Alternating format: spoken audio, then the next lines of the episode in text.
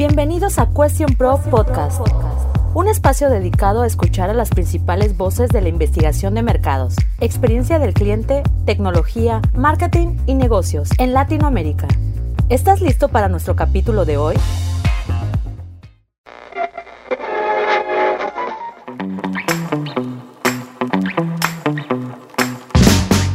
En esta emisión de Question Pro Podcast te presentamos Entre Datos y Tragos, el primer show 100% online enfocado en la investigación de mercados, sus metodologías y realidades.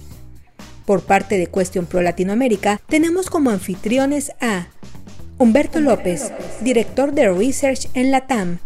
Nuestra invitada es Laura Belamazán, socia vicepresidenta en Lexia Insights and Solutions.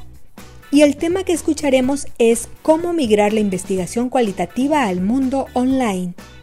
Comenzamos.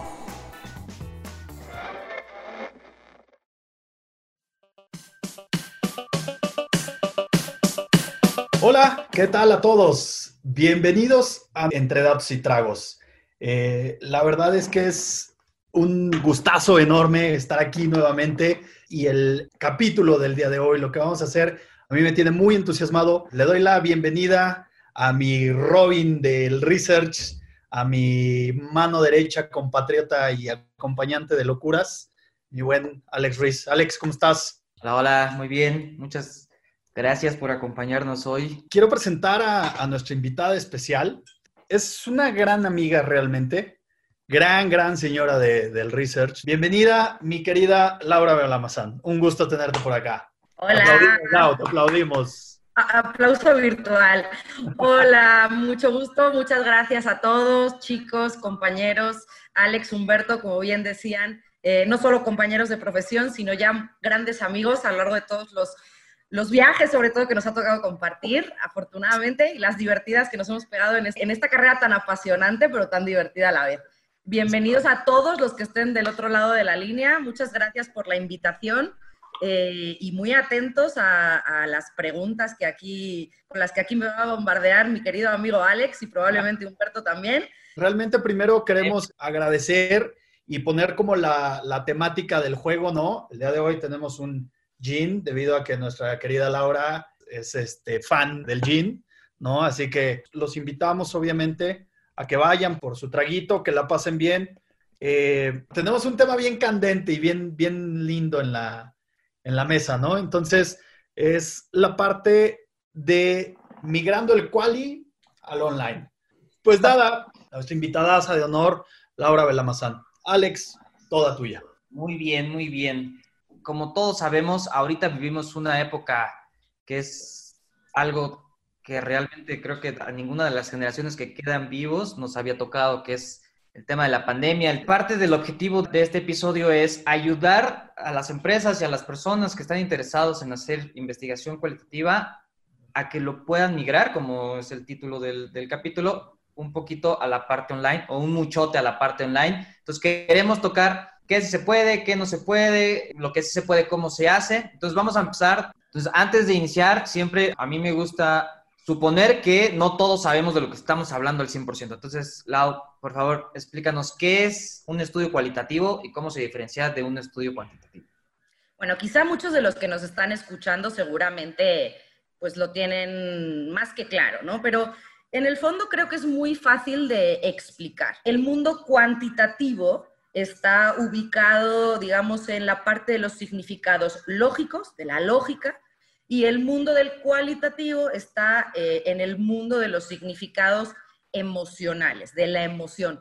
No sé si han escuchado hablar este, del sistema 1 y el sistema 2 de Kahneman, ¿no? Este, el sistema 1 es, digamos que, eh, la reacción inmediata, el sistema 2 es cuando ya tenemos un pensamiento más lógico, más razonado. Un poco por ahí va este mundo. Si digamos que el cuantitativo lo que nos dice son datos y dimensiones por ejemplo, ahora que estamos tomando gin, ¿cuántas personas toman gin tonic en México? ¿No? Sería uno de los datos que nos puede arrojar el, cuantitativo.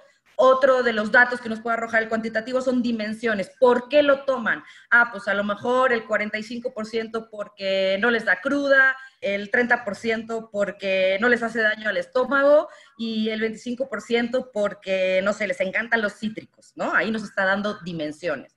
Si nos vamos al mundo del cualitativo, el cualitativo nos dice las razones y los porqués de las cosas. Eh, si lo quisiéramos decir de una manera a lo mejor más eh, metafórica, estamos hablando por un lado del mundo de las cualidades en el cualitativo, del mundo de las cantidades en el cuantitativo. Lo abierto sería cualitativo, lo cerrado sería cuantitativo, lo indirecto sería lo cualitativo, lo directo sería lo cuantitativo. En la unidad de lectura de lo cualitativo es la palabra, la unidad de lectura de lo cuantitativo es el número. Lo cualitativo son los cuentos, lo cuantitativo son las cuentas. Creo que de esta manera está fácil, ¿no? De explicar.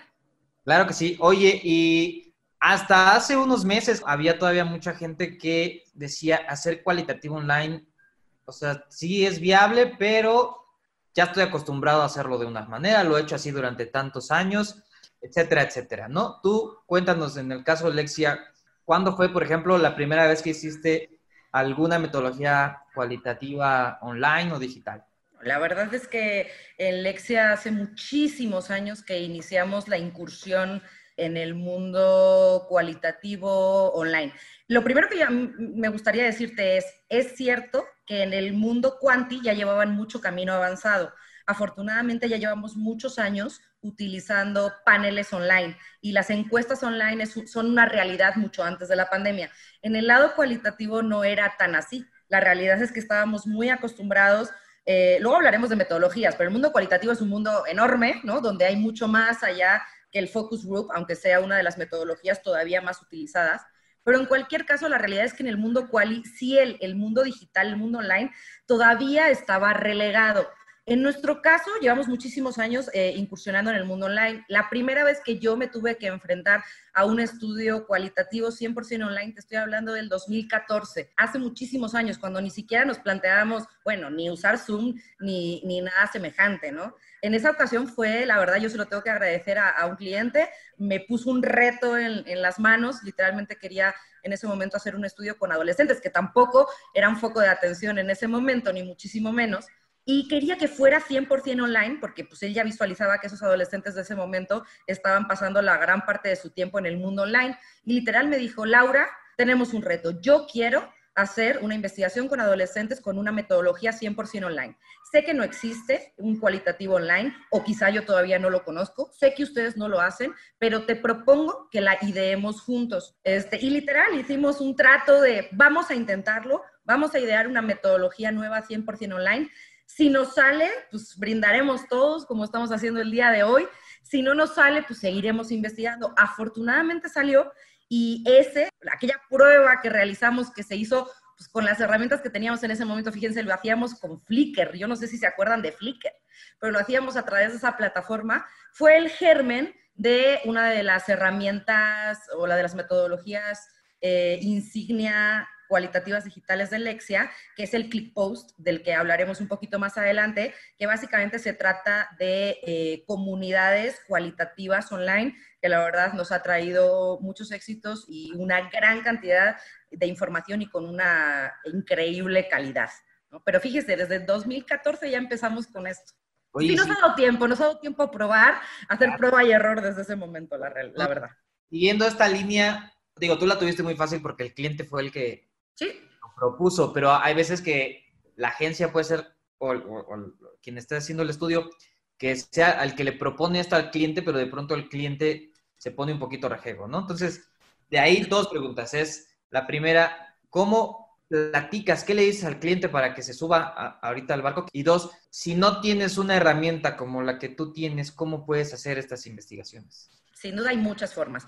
Primero decirte que es verdad, lo habitual es que sean las agencias quienes tienen que eh, proponer, convencer, seducir a los clientes para que verdaderamente se suban al barco del cualitativo online. Lo que a mí me sucedió fue porque estamos hablando de 2014, un momento en el que nadie siquiera se planteaba la posibilidad de tener herramientas cualitativas online, ¿no? Y, y a este brillante cliente se le prendió el foco y fue el germen de algo maravilloso. Pero si te hablo de tres años para acá, donde de verdad ya estábamos muy insertos en el mundo digital, en el mundo online, sí eh, ha sido sangre, sudor y lágrimas ir convenciendo a los clientes que entren en el mundo online. ¿Por qué? Porque les da mucho miedo. Primero, eh, el hecho de que tengas una pantalla delante les da la sensación de, de perder esa convivencia, esa cercanía, esa, pues no sé, el casi, casi tocarlos con los dedos, ¿no? A los informantes. Pero la realidad de las cosas es que si lo pensamos un poco fríamente, estar detrás de una cámara de GSL es exactamente el mismo efecto que estar detrás de una cámara de la computadora, que estar detrás de Zoom. Entonces, hay muy pocas cosas que se pierden en, ese sentido, que luego hablaremos de lo que se pierde y lo que, y lo que ganas, ¿no? Creo que también hay una parte, bueno, que quizá alguno se sienta identificado o quizá alguno hasta se sienta ofendido, pero la realidad es que también hay una parte de ritual dentro del mundo cualitativo, pues de ir a la cámara de GESEL y tomarse, este, cenar, ¿no? Picotear algo, platicar entre compañeros. O sea, también hay una parte de experiencia atrás del, del espejo que obviamente es así, ya no se tiene en el mundo online, ¿no? El, ir incluso a echar el trago detrás de la, de la cámara. Pero como eso es simplemente el miedo a lo desconocido. Es igual que cuando tú, a lo mejor tu mamá, no sé, o a lo mejor las suyas sí son muy digitales, pero este, sus mamás de repente tú les decías, oye mamá, yo no sé por qué sigues yendo a pagar la luz a CFE cuando tienes una aplicación donde la puedes pagar desde tu casa y era este, este miedo un poco irracional, es que si me equivoco, es que si no pasa, es que mi comprobante, ¿no?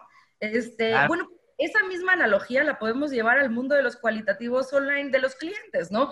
Es que si no es exactamente igual, es que, ¿no? Si yo no tengo a los, a los informantes ahí, es que, eh, no sé, es, es, simplemente creo que una parte como de miedo a lo desconocido, que hoy esa misma mamá probablemente haya dicho, hijo mío, ya no puedo salir a CFE a pagar esa factura, ven, enséñame, descárgame la aplicación y enséñame cómo se hace. Y eso es lo que está pasando ahora con muchos clientes, afortunadamente, que por muchos años se negaron a, entrarle al mundo online porque existía la otra opción y que ahora se han visto obligados y ahora te dicen, ok, estas metodologías online que siempre me habías estado diciendo, creo que es el momento, enséñame, vamos a probar juntos. Entonces, ya sea en momento de pandemia o sea previo a esto, sí es un trabajo, sí literal de seducción y de que lo conozcan. El, miedo a la incertidumbre, ¿cuándo se rompe? Pues cuando lo pruebas, ¿no? Entonces, sí creo que es un tema de que lo prueben. Me decías, bueno, en, vuestro caso tenéis ciertas herramientas online ya probadas desde hace mucho tiempo, entonces pues relativamente más fácil. Bueno, pero todos podemos hacer investigación cualitativa online. El mundo de la tecnología nos provee de una cantidad de herramientas espectaculares, en muchos casos gratuitas, con las que podemos hacer investigación cualitativa online. Es más, hacer un focus group online con el mismo Zoom es perfectamente viable. Otro puede decir, wow, pero ¿y si yo quisiera hacer un collage en una sesión proyectiva, por ejemplo? O si yo quisiera hacer, poner a trabajarlo en equipos, ¿no? Para que puedan, este, pues, desarrollar ciertas ideas en esa sesión de grupo. ¿Cómo le hago? ¿No? Pues también tenemos allá te digo, a nivel gratuito, un montón de herramientas. Tenemos Padlet, por ejemplo, que no sé si la conocen, que es una herramienta maravillosa, mm, colaborativa para poder hacer como si fuera un pizarrón, donde todos los participantes pueden ahí eh, poner comentarios, subir links, eh, poner fotografías, memes, etc. Eh, tenemos, por ejemplo, el simple Google Docs, que te permite hacer trabajo colaborativo, ya sea en Word o en PowerPoint, de una manera súper fácil. Si no estuviéramos hablando de focus groups online y estuviéramos hablando, por ejemplo, de hacer un workshop, ¿no? Que uno puede decir, oh, Dios mío, ¿cómo hago esto? Este, pues también tenemos, pues desde las propias eh, funcionalidades que tiene Zoom, se pueden hacer breakout rooms, no sé si las conocen, pero que es simplemente, es muy fácil, de repente estamos todos aquí como si tuviéramos el, el don de la ubicuidad, podemos dividirnos en, en, diferentes equipos y trabajar colaborativamente y regresarnos otra vez a la sala general eh, si quisiéramos hacer, por ejemplo, preguntas y respuestas rápidas dentro de una sesión de grupo, de un workshop, de cualquier cualitativo, podríamos utilizar herramientas para hacer pues, pequeños quizzes, ¿no? Para mantener la atención de nuestras audiencias. Es decir, eh, la verdad es que el mundo online nos está ofreciendo una cantidad ingente de herramientas para poder hacer nuestro trabajo. Solo es cuestión de darse un clavado así, navegar en las profundidades del mundo online, investigarle un poquito atreverse, atreverse a utilizarla, quitarnos el miedo y a la medida que nosotros nos quitemos el miedo, se lo vamos a quitar a los clientes. Dárselo a probar a los clientes y créanme, cuando lo prueban, la mayoría no regresan al mundo face to face. Eso quizá creo que es lo más importante que decir. Si alguien todavía tiene miedo de entrarle a hacer cualitativos online, yo les puedo decir, garantizar que muchos de los clientes ya no regresan al mundo face to face, porque este lado tiene muchas ventajas y muchas comodidades. Estás escuchando Cuestión Pro Podcast. Y hablando de, para pasar a las siguientes secciones, ¿qué pasa cuando tú tienes, estás durante años trabajando con alguna metodología, ya sea propia o ya sea este, universal, y de pronto tienes que hacer la tropicalización al online. ¿Qué hiciste ahí? Por ejemplo, en el caso que nos estabas comentando tu cliente, que, que estabas utilizando esta plataforma de fotos. Eh, mira, en este caso, la realidad es que ahí, pues estamos hablando de muchos años atrás. Eh, ahí estábamos utilizando Flickr porque era lo que el mundo nos ponía a nuestra disposición. Según fue avanzando, la evolución propia de la tecnología, fuimos encontrando otra serie de plataformas que nos permitían eh, hacer nuestro trabajo de una manera más fácil. Y cuando lo vimos más en serio, ¿no? cuando dijimos, wow, este es el futuro, de verdad aquí nos tenemos que, anclar, este, pues lo que hicimos fue encontrar un desarrollador de, plataformas eh, online. en este caso, bueno, se, se trata de un desarrollador que está en Estados Unidos que logramos en nuestro caso tener, eh, pues, tras una serie de negociaciones, tener la, la exclusividad de la representación de, este, de, esta plataforma en México. Eh, pero, por ejemplo, pues ahí tenemos muchos eh, compañeros de otras latitudes que, por supuesto, podrían tenerla para usarla en sus países. Este, y, lo que hicimos fue literalmente hacer un deal con, esta, con estos desarrolladores que nos presentaran la plataforma que ellos tenían y poco a poco, de manera conjunta, co-creando con ellos, hemos ido adaptando esta plataforma a nuestras propias necesidades, generándole nuevas funcionalidades, generándole este, pues, nuevos features que nos permiten a nosotros hacer la investigación como queremos, porque obviamente según va avanzando el tiempo, pues te das cuenta que quieres hacer más cosas, ¿no? Y que le quieres sacar más partido a la plataforma. Entonces ahí también para mí sería un llamado a todos los desarrolladores tecnológicos eh, que nos ayuden a poder desarrollar las herramientas que nosotros necesitamos para hacer nuestro research. Pero eso fue a lo largo del tiempo y fue relativamente fácil porque tuvo mucho tiempo para, para gestarse, para madurarse. Eh, pero como a todos, aunque nosotros ya tuviéramos un, pie puesto en el, en el mundo online, la realidad, por ejemplo, es que nosotros no habíamos hecho focus groups online nunca. El día que llegó la, la pandemia y la contingencia, fue literal un llevarse las manos a la cabeza y decir, ok, ok, ok, este, necesitamos hacer focus groups online. Yo había tenido la experiencia de hacerlos con partners extranjeros, pero donde ellos ponían toda la tecnología, ponían las plataformas, o sea, yo solo los había moderado, ¿no? Digamos que era, pues la diva la que le llega todo puesto en bandeja y no tiene que hacer nada más que hablar. Entonces tenía esa experiencia, al menos de moderación, que sí sirvió para subirnos al barco, pero nosotros realmente no, no habíamos hecho focus groups como empresa online. Y sí fue decir, oh my God, esto lo tenemos que hacer, ¿cómo lo solucionamos? Hablando de focus group, yo creo que gran parte de las personas que piensan en cualitativo, piensan que cualitativo es hacer focus group, ¿no? Que es como la única metodología, pero antes de llegar a hablar de focus group, que por supuesto va a ser un tema que vamos a tocar, me gustaría que nos platicaras de tres metodologías, ¿no? Aparte de, eh, digo, ah, yo sé que hay varias y, hay, hay, muchas propias, pero también tres de las que vamos a, platicar, que es la primera es User Experience, la segunda es Workshop y la tercera sería etnografías en puntos de venta. bueno. Experience, ¿tú qué haces ahí? A ver, lo primero, justo, como bien mencionabas, el mundo del cualitativo es un mundo enorme. ¿No? O sea, dentro del propio cualitativo, de hecho, incluimos también en muchas ocasiones todo lo que tiene que ver con estudios antropológicos, están, como bien mencionas, aquí los workshops, pero hay técnicas proyectivas, eh, ya sean sesiones grupales o individuales, hay triadas, no triadas, este, eh, entrevistas a profundidad. O sea, el mundo del cualitativo es un mundo muy grande. Ahora, si nos vamos específicamente al mundo del user experience que tú me dices, primero decirle a todo el mundo que es una gran área de oportunidad en este momento. Mencionábamos al inicio, todo el mundo se está teniendo que subir al barco de la tecnología, al barco del mundo digital. Un montón de empresas han tenido que de la nada crear sus aplicaciones, generar todo un proceso de delivery, ¿no? Y de atención este, online. Lo puedes ver en absolutamente todas las categorías, incluso en la categoría médica, ¿no? Con, con todo el tema de la telemedicina. La realidad es que como empresas que tengamos las herramientas digitales, ya sea nuestros sitios web, eh, nuestras eh, posibilidades de, compra online, ¿no? Este, o nuestras aplicaciones, es fundamental hoy para cualquier empresa. ¿Qué ocurre? Hay muchas que ya tenían desarrolladas sus propias aplicaciones, pero han tenido que meterle nuevas funcionalidades, nuevos features, porque eh, la pandemia lo ha obligado. Y por otro lado, hay muchas empresas que no tenían desarrollado, tan desarrollado su mundo digital y han tenido que migrar al online, por lo tanto han tenido que crear todo esto de cero.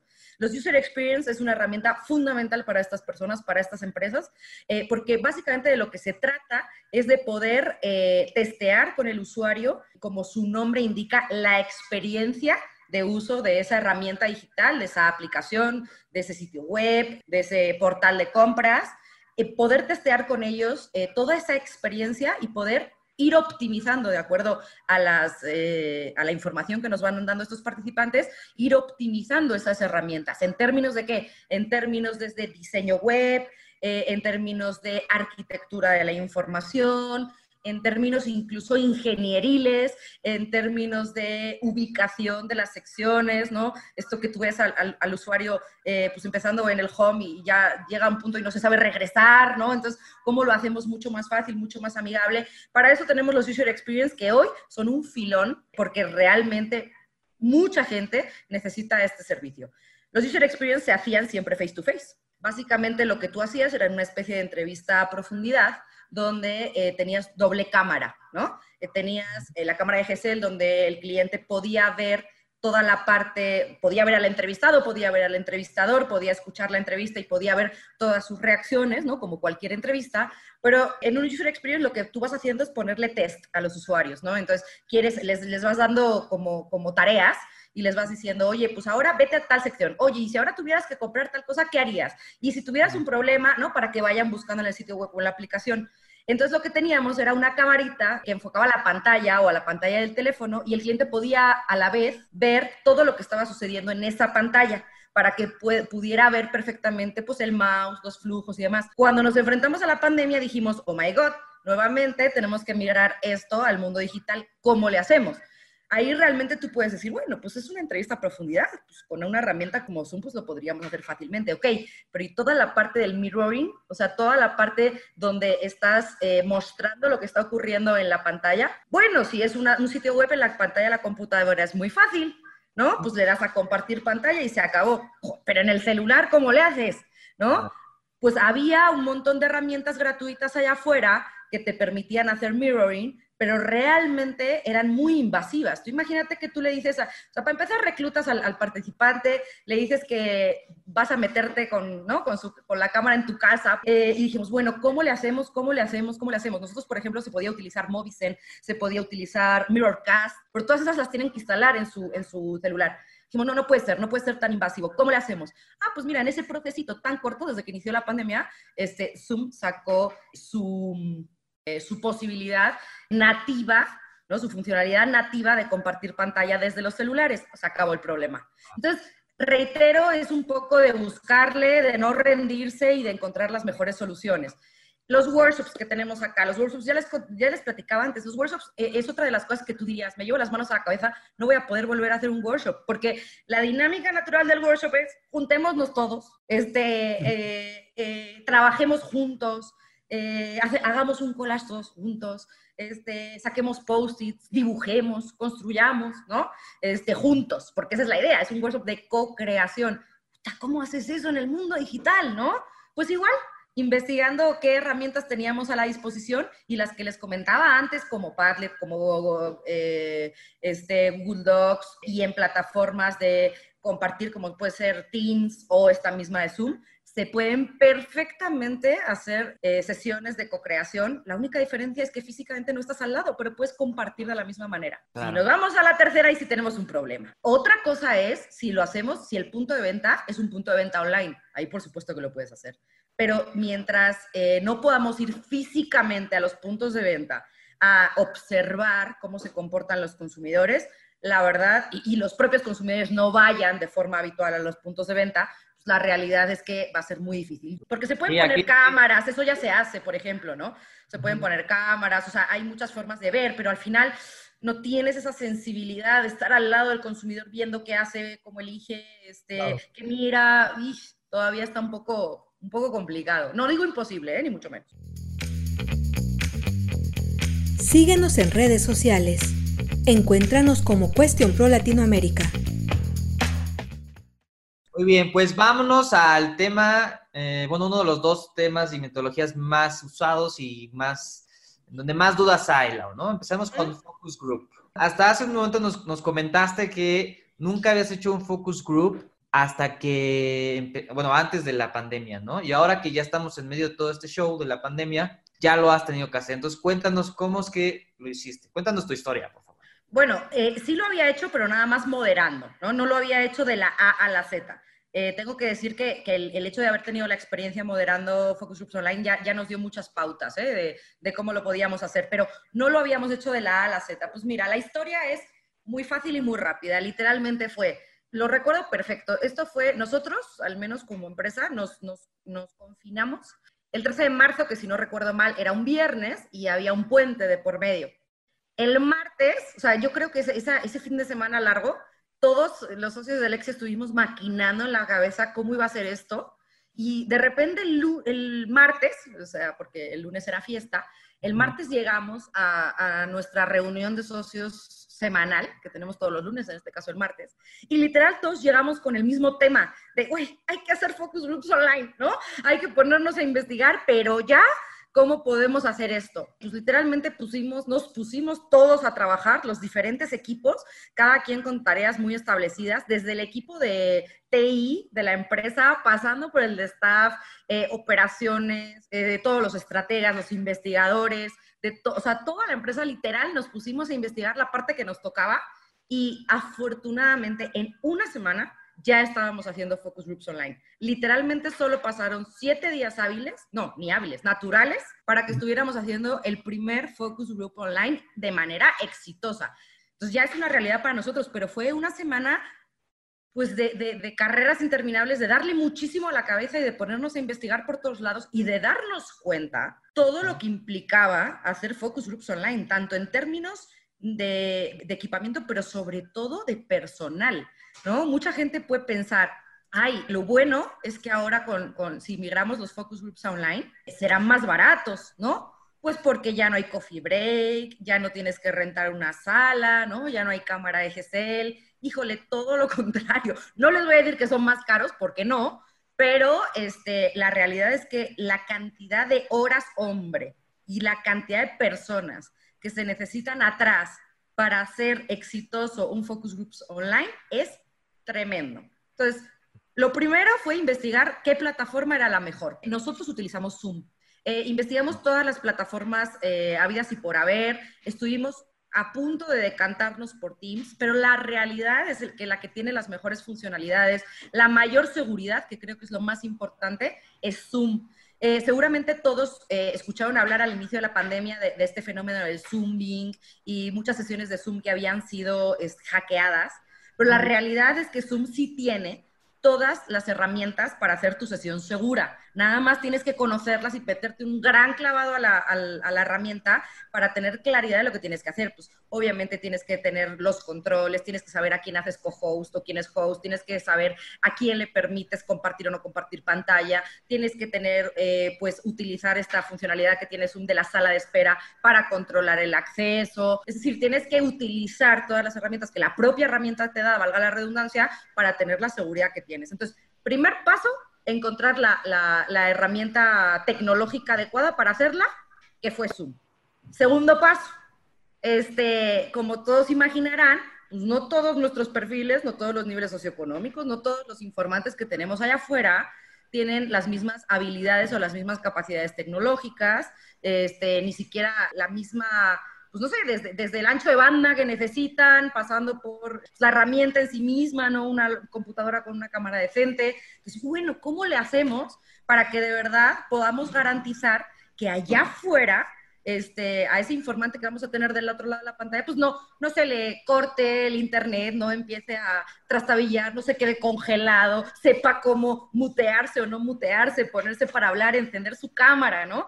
Es, es realmente complicado. Bueno, pues tuvimos que hacer una serie de tutoriales. ¿Cómo aseguras que, que, tengas a las personas correctas entonces? Bueno, asegurar que tienes a las personas correctas, eso forma parte del reclutamiento y se hace exactamente igual que si fuera para, un reclutamiento tradicional. O sea, realmente lo único que estás haciendo es en lugar de invitarlos a una cámara de GSL en Polanco, los estás invitando a que desde la comodidad de su casa entren a una sala en Zoom. Es un poco lo mismo. Y no, me refería a cómo te aseguras que tengan el ancho de banda, por ejemplo, ¿no? Claro. Entonces, ahí, por ejemplo, entra en juego un trabajo adicional que no teníamos en los focus groups eh, presenciales, que es todo el trabajo de tech check, es decir, de, de los checks de tecnología que tenemos que hacer con los informantes. Entonces, tú imagínate que, ok, ya hicimos el reclutamiento, ya llenamos los filtros, ya tuvimos los comprobantes, ya sabemos que tú, Alex, eres mi informante para la siguiente sesión, ¿no? Y ya me has dicho que estás disponible para que mañana a las 7 de la tarde puedas participar en una sesión de grupo online, ¿no?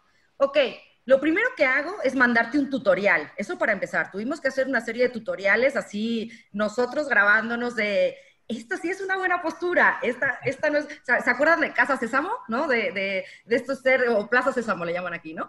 Este, esto, esto es cerca, esto es lejos, ¿ustedes se acuerdan? Bueno, pues esto es lo mismo. Esto no. no, te ves, si te ves, este, aquí es buena luz, aquí no es buena luz, aquí sí te escuchas, aquí no te escuchas, y una serie de tutoriales, o sea, unos tutoriales como muy sencillitos para que entendieran a utilizar básicamente el, el Zoom y, tener un buen lugar, sin ruidos, ¿no? sin molestias, con luz, etcétera, etcétera, bien colocados en la pantalla. Eso es lo primero.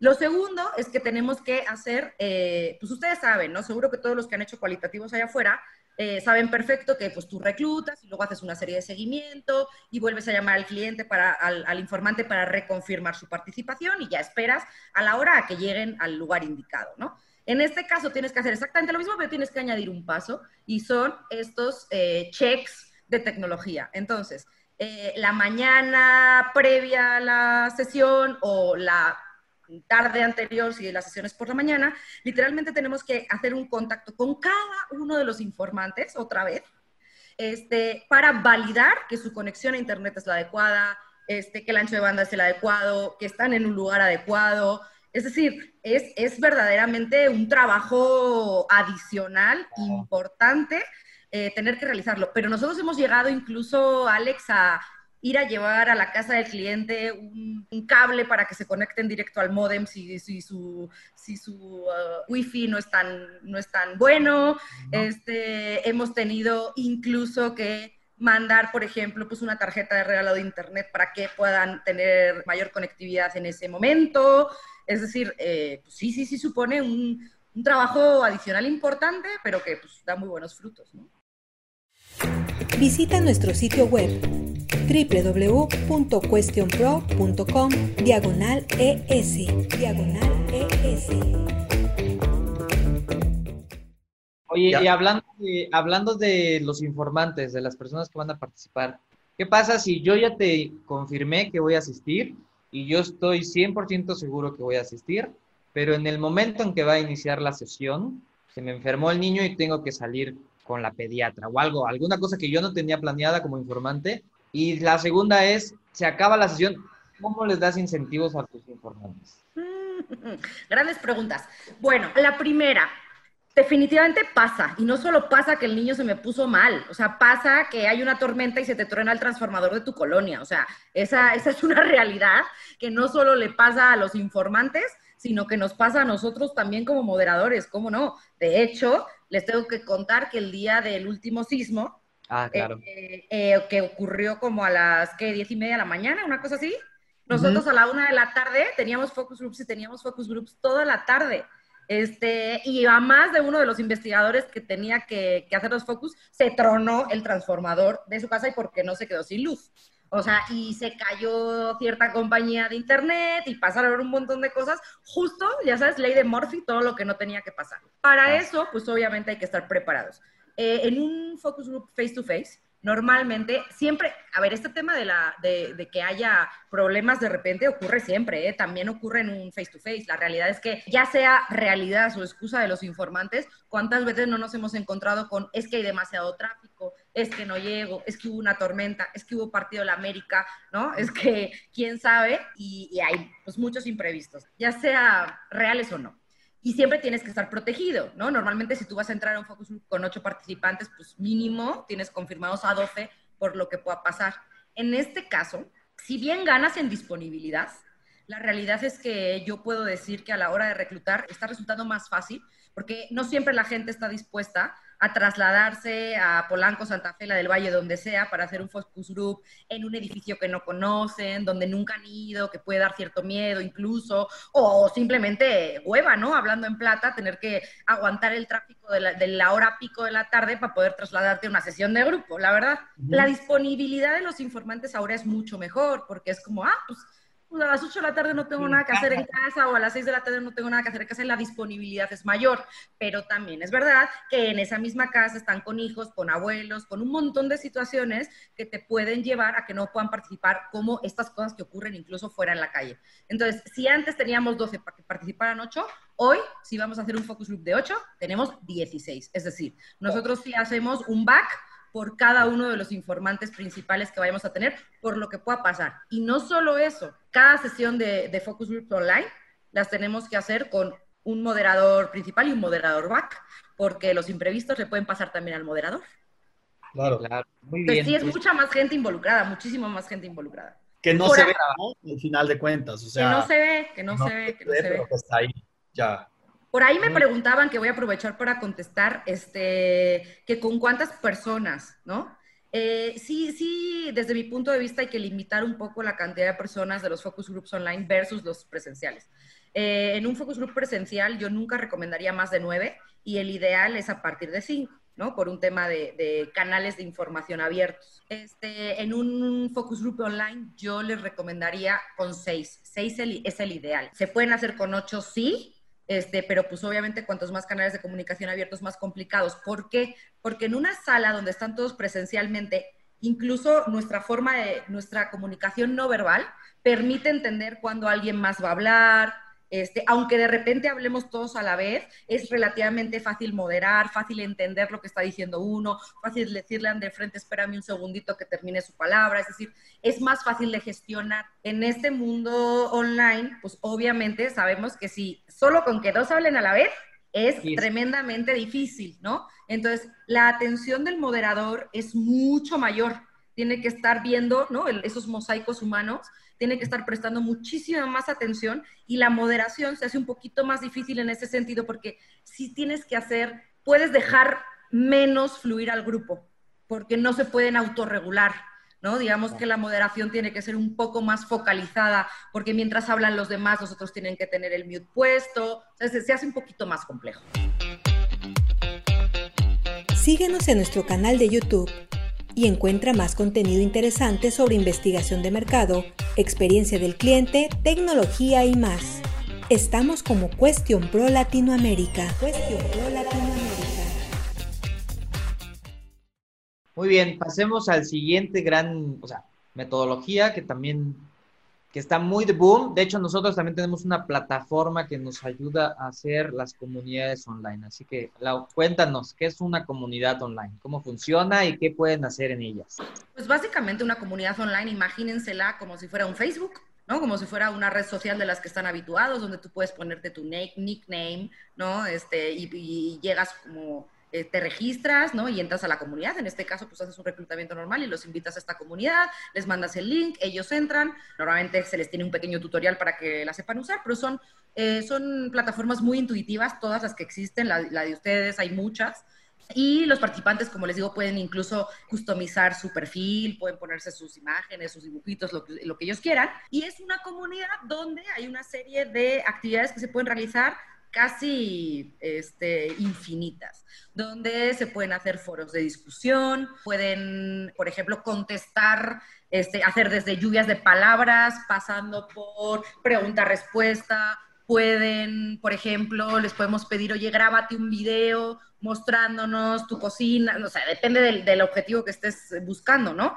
Puedes pedirles que hagan collage y que lo suban, puedes pedirles que vean eh, un material publicitario, por ejemplo, ya sea audiovisual o, en un impreso, y puedes irles pidiendo que vayan clicando lo que les guste y lo que no les guste, que vayan contestando el por qué. Puedes eh, hacer casi de todo, es, es casi ilimitado. Y la gran ventaja es que te da una visión tanto discursiva como antropológica. Al final, con estas herramientas online estás entrando a la casa de la gente, ¿no? no es lo mismo que una presentación, por ejemplo, en un focus group, donde tú dices, bueno, les dices las reglas del juego, ¿no? Y ahora pues nos vamos a presentar y cuéntame cómo te llamas, cuántos años tienes y cuáles son tus hobbies, ¿no? Típico. Bueno, aquí eh, la presentación perfectamente les puede decir, oye, grábate un video mostrándonos quién eres, hablándonos de ti y presentándonos tu casa y tu familia, por ejemplo. ¡Wow! En ese momento ya los estás teniendo de una manera muchísimo más real, más abierta, más cercana y no estás solo teniendo lo que te cuentan, sino lo que te muestran. Entonces, la verdad es que ganas muchísimo al respecto. Pero en estas plataformas es que puedes hacer casi de todo y las ventajas que tienen es que obviamente no hay límite para la cantidad de clientes que quieran estar observando. Este, normalmente se trata de plataformas donde no es, no es en el momento, es decir, son plataformas que las que nosotros llamamos pop-up, por ejemplo, pues pueden ser las, las tradicionales, son de cinco días. Entonces, a, a, los mismos participantes los tienes durante cinco días interactuando. Nosotros les vamos poniendo tareas este, o actividades cierta cantidad de actividades por día, ellos se pueden meter a la plataforma en el momento que les convenga. Eh, cabe mencionar que así como Netflix, pues sube este, la interacción en estas plataformas a partir de las 8 de la noche, incluso en la madrugada de una manera tremenda, porque es cuando realmente la gente se pone a platicar. Pero tú ahí les dejas las, las tareas, ellos se meten a hacerlas cuando quieran este, hacen sus tareas, comentan las de los demás, eh, se puede ver en cualquier dispositivo, en el celular, en la compu, donde quieras. Cada vez que uno de sus compañeros hace una, un comentario, pues les llega una notificación o cuando hay una nueva actividad les llega una notificación. Entonces tú en ese momento puedes contestarle o verlo y esperar a contestarlo más adelante cuando, cuando tengas tiempo y cuando te apetezca. Entonces la realidad es que pues literalmente es como una red social pero con fines de investigación y un poco este, pues con ayuda de desarrolladores como, como muchos de ustedes, este, se pueden hacer a la medida de lo que la casa de investigación necesite, casi, casi. Exacto. Sí, que te puedes customizar completamente todo. Totalmente, totalmente, totalmente. De hecho, hoy, hoy me estaba comentando uno de nuestros desarrolladores de un caso que tuvimos con, con el gobierno de Colombia, que ellos tienen algo como aquí en México, que es este, la marca país, ¿no? Tienen su marca país, que es Colombia, y quieren ayudar a las personas a que exporten cosas. Entonces, ¿cómo lo hacen? Construyeron una comunidad de colombianos que viven en otros países y, crearon una comunidad online. Y entonces, ah, bueno, yo vivo en Alemania y soy colombiano. Oye, ¿qué, qué, cómo nos puedes ayudar? Y, y, con mucho gusto lo hacen. Si hay recompensas, porque también estas plataformas tú les puedes dar recompensas a lo que tú quieras, ¿no? O lo que el panelista pudiera recomendar. Y entonces, e, este colombiano que está en, Alemania dice, no, fíjate que aquí lo que pegaría muy bien es el chicharrón, ¿no? el chicharrón. un proyecto, un producto. Y entonces ellos utilizan esta información de la comunidad para decirle a los empresarios, oye, fíjate, tú empresario, esto como que podría pegar en, en Alemania. Totalmente. De hecho, la gran ventaja que tienen estas comunidades online y también los focus group online o cualquiera de las metodologías online es que obviamente nos han eliminado las barreras físicas. Entonces, tú ahora ya no tienes que mandar a un investigador a Colombia a hacer este, una actividad, la puedes hacer perfectamente desde aquí. Entonces, la realidad es que igual nosotros hemos tenido comunidades de estas, por ejemplo, nosotros trabajamos muchísimo, ya ven que Lexia tiene también oficina en Estados Unidos y trabajamos muchísimo con el mercado latino dentro de Estados Unidos. Entonces, este, muchas veces tenemos comunidades con latinos de allá y latinos de acá, de ambos lados de la frontera, perfectamente coordinadas. Hemos utilizado estas, estas eh, comunidades para hacer eh, con personas de Brasil, este, de Argentina, de Perú, de Centroamérica. Este, la realidad es que, pues sí, aquí no existen las fronteras y se pueden hacer perfectamente. Y perdona que antes no te contesté el tema de los incentivos, Alex. Es exactamente igual. Eh, igual que existen tarjetas de regalo, que es normalmente como se les dan los incentivos a las personas face to face, para que puedan utilizar el dinero que viene en esa tarjeta eh, donde quieran, pues como saben, también existen tarjetas de Amazon y de otras tiendas este, o grandes hubs virtuales con los que se puede dar exactamente el mismo tipo de incentivos, solo que con un, una liga, ¿no? En lugar de una tarjeta física. Entonces ahí sí que no hay ningún problema. Y pues hablando de, de, de borrar las fronteras, yo creo que es un, es un buen tema para pasar ¿A qué sacrificas y qué ganas cuando migras tu investigación cualitativa online? Entonces, ¿con qué empezamos? ¿Con lo que ganas o con lo que sacrificas? Yo creo que vamos a empezar con lo que ganas porque creo que ganas más que lo, de lo que pierdes. Este, creo que ganas, ganas comodidad, sin duda. tanto para los informantes como para los investigadores, como para los clientes que van a observar. Eh, creo que ganas, eh, como les decía antes, en la disponibilidad de los informantes. Creo que ganas en honestidad. Todos sabemos que uno de los grandes males de esta industria es la cantidad de, de, informantes fakes o de frequent flyers, como les llamamos, que participan y participan en sesiones y que se nos intentan colar. Aunque hay mil y una formas y miles de candados para que eso no ocurra, que levante la mano al que no le haya pasado nunca, porque de verdad no, no creo, ¿no? No creo que nunca jamás en su, en su carrera no les haya pasado que alguien se les cuele. Con la parte online es mucho más difícil que se te cuelen. Para empezar, es mucho más difícil que digan, anda amiga, vente, que vamos a un focus group a ver si nos vamos los dos, ¿no? Entonces, como que esta parte de que se conozcan, sean vecinos, sean amigos y demás, pues ya la ha roto para empezar, ¿no? Para seguir, ganas en honestidad, primero porque sucede un, un, fenómeno extrañísimo. La pantalla, el hecho de que la pantalla esté delante de ti, pareciera que fuera un velo de protección extraña que a todos nos hace sentirnos mucho más honestos y a, expresarnos con mayor claridad que si tienes a la persona delante. Es rarísimo porque tienes a la persona delante y te está escuchando exactamente igual, pero pareciera que al estar tú sentada en tu casa, de repente te sientes más protegido y más libre de decir lo que sientes. Entonces, sí hemos encontrado que la gente se expresa con mucha mayor honestidad. Pero además es mucho más difícil colárnosla porque estamos viendo su casa. O sea, si un nivel socioeconómico que estás buscando un C más, pues un D más se quiere pasar por él, pues es muy fácil porque pues les decimos mueve tantito, ¿no? Muéstranos tu cocina y pues ya te das cuenta en dos minutos de si es el nivel socioeconómico que buscabas o no. Por mucho que se arreglen y se pongan la, el traje y corbata pasaría en la pantalla, ¿no? La realidad es que... Es, que, esa, es... que esa no es una casa de las lomas, ¿no? Exacto. Entonces, es, más, es menos fácil que te engañen, eh, hay mayor disponibilidad, la gente se expresa de una manera muchísimo más honesta, honesta, curiosamente, como te estoy diciendo. Comodidad, por supuesto.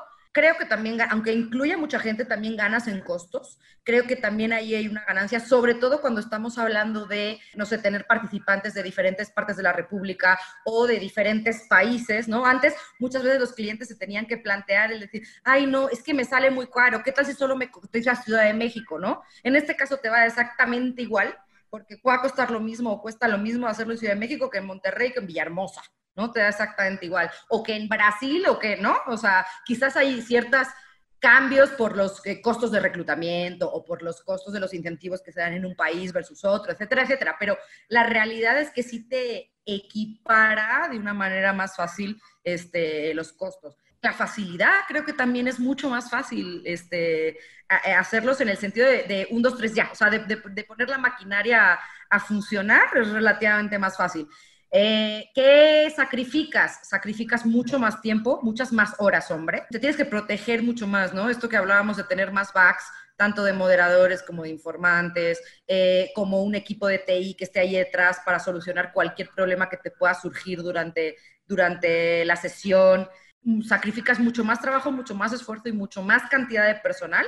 Este, tienes que dedicarle mucho, muchas más horas y, y más enfoque también Creo que sacrificas cierta espontaneidad de los participantes cuando es uno a uno o cuando son triadas incluso, la espontaneidad está garantizada, pero cuando ya son sesiones de grupo de 6, 7, 8 personas, esto que hablábamos de que la moderación tenga que ser más focalizada, de alguna forma te está limitando un poquito la, la espontaneidad.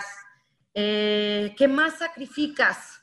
Yo, yo recuerdo un tema que contaste que hasta me hizo pensar, bueno, es que no hay nada, no hay nada sin creer, ¿no? Que es el coffee break, mm, ¿no? El, como el romanticismo del, de la parte. Sí, digamos que la parte, sí, sí, sí, como el ritual, ¿no? De lo que era la sesión de grupo.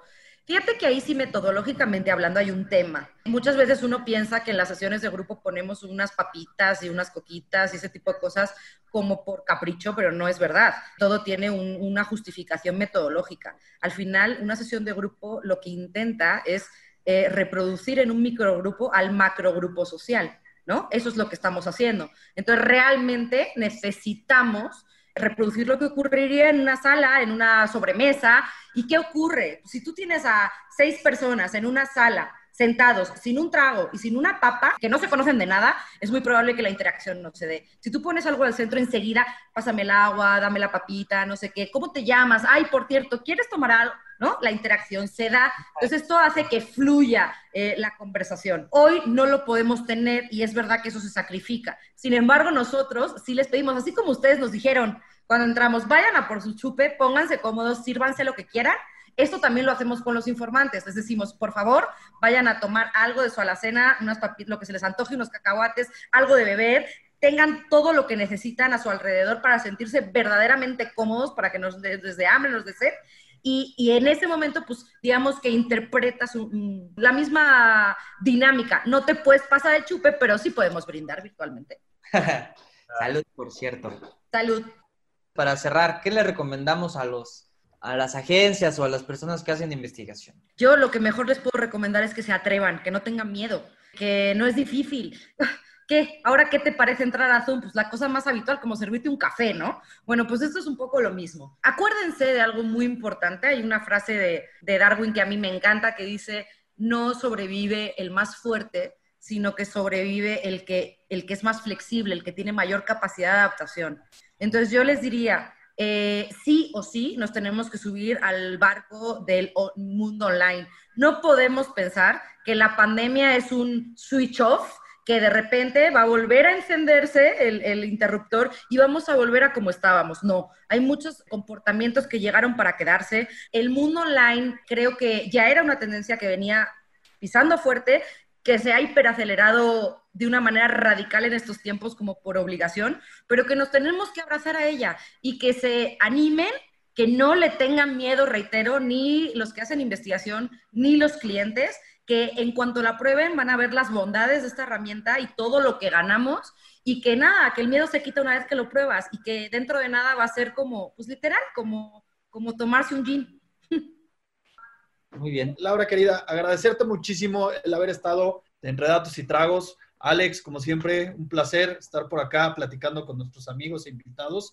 Y a nuestro público, mil gracias por, por habernos eh, sintonizado, si se pudiera decir. Gracias a todos. Hasta luego.